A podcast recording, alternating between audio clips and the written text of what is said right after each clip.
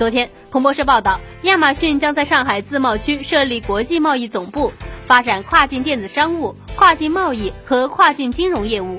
该总部将成为亚马逊全球业务的枢纽，而最快在今年，用户就能够买到美国漂洋过海的货了。对这句话最通俗的理解是：我去美国亚马逊买东西便宜，有正品承诺和售后，补交关税和快递费，十天左右邮到家里。逻辑是没错，但是操作起来实际上并没有那么简单。今天的每日科技试点，我们将目光投向狂欢尚早，亚马逊的中国大计划还面临着哪些问题？每日科技试点，每日科技试点，关注信息科技的点点滴滴。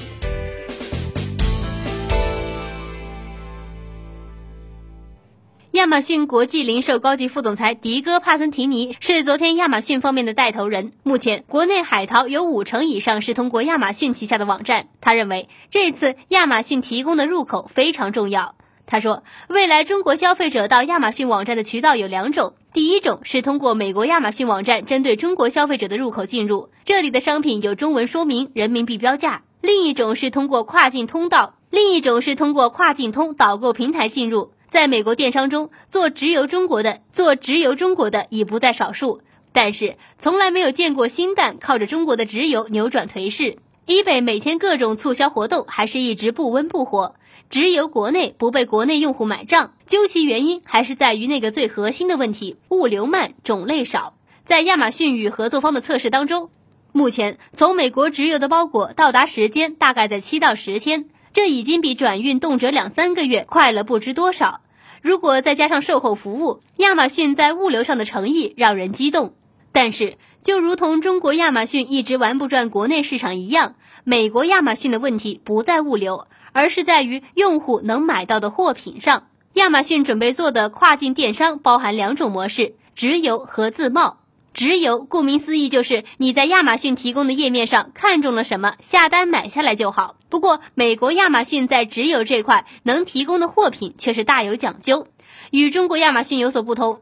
与中国亚马逊有所不同，美国亚马逊目前四成多的商品来自于第三方平台。如果美国亚马逊是以第三方平台产品推送为主的话，你买到的很可能是刚刚从国内漂流过去的疑似正品。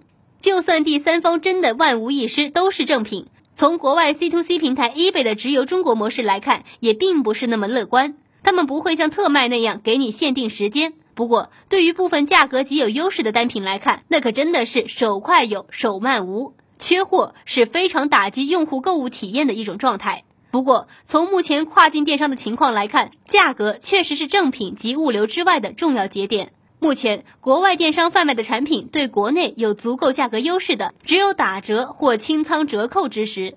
如果在 SKU 与数量均不充足的情况下来推直邮，最后恐怕是白费一番功夫，还徒落下一番骂名罢了。其实，亚马逊在上海的这番动作并非完全无迹可寻。国内的网购商品推荐网站当然首推什么值得买，但是论与亚马逊的深入合作程度，垂直体育网站虎扑旗下的识货产品无出其右。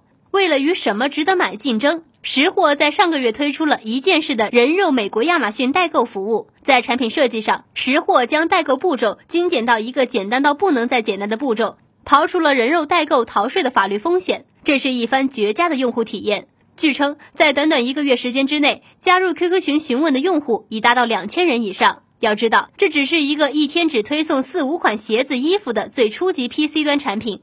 但是在八月初，识货毫无征兆地宣布，在八月十八号无限期的暂停代购业务，并在随后删除了以前有关的代购产品页面。当时还以为是遭遇了法律问题东窗事发，现在看来，貌似是亚马逊用这个产品试试水，来看看民众们有没有购买欲望和能力。回到亚马逊来看，他们对于自己在自贸区的经营模式已经有了非常详细的说明。他们说，通过跨境通这一平台，绕开进口贸易代理商，省去了国内分销渠道，直接对准消费者。境外商品入境后暂存自贸区内，消费者购买后以个人物品出区，包裹通过国内物流送达境内消费者。这些国外商品进口时，按照个人物品行邮税征税。这也就是说，跨境通将作为亚马逊在中国的承接点，担负起网上卖货的重任。但是，它究竟行不行呢？从公开的资料来看，跨境通是上海市跨境贸易电子商务服务试点平台，由信投公司下属的东方电子支付有限公司运营。该网站现在已经在运营中。但是，无论从网站自身还是商品货物的丰满程度来看，这还是一个刚刚起步的海淘平台。但是，它的野心却真的着实不小。首先，跨境通并不是专门为亚马逊入华开设的网站。相反，作为一家有政府背景的独立公司，它愿意给亚马逊多少资源还是未知之数。其次，跨境通目前已经有了十家商户入驻，售货范围包括香港、亚欧、澳洲等等。也就是说，它做的其实是一个第三方平台，而亚马逊只不过是其中一个体量最大的而已。最后，在网站上不是你说能上什么货品就能上什么货品的，也就是说，需要由跨境通来决定这个货物能不能上网站贩卖。这看上去是一个十足的霸王条款。其实，跨境通的站内并没有什么太多大牌产品，只有像花王、贝拉米、MCM 等较为小众也还算知名的品牌，商品种类并不多，仅有几个大品类、几百个小品类的样子。那么，跨境通是通过什么来选择产品是否能上线的呢？从产品页面上的免责条款看，跨境通选择的货品条件与是否符合中国产地标准关系不大。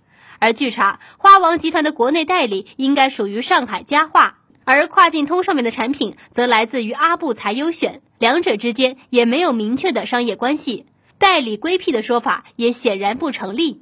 因此，对于跨境通货品选择标准这个问题，现在还没有答案。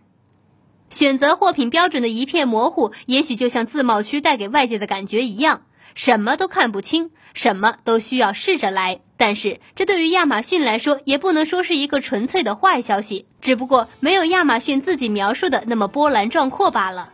总而言之，美国亚马逊来中国卖货，绝对没有那么简单。虽然现在程序上一切畅通，效果却不一定怎么样。以上就是本期每日科技视点的全部内容，感谢您的收听，我是梦琪。如果您喜欢我们的节目，欢迎加入 QQ 群，群号是二四六零七二三七零二四六零七二三七零。听众朋友们，我们下期再见。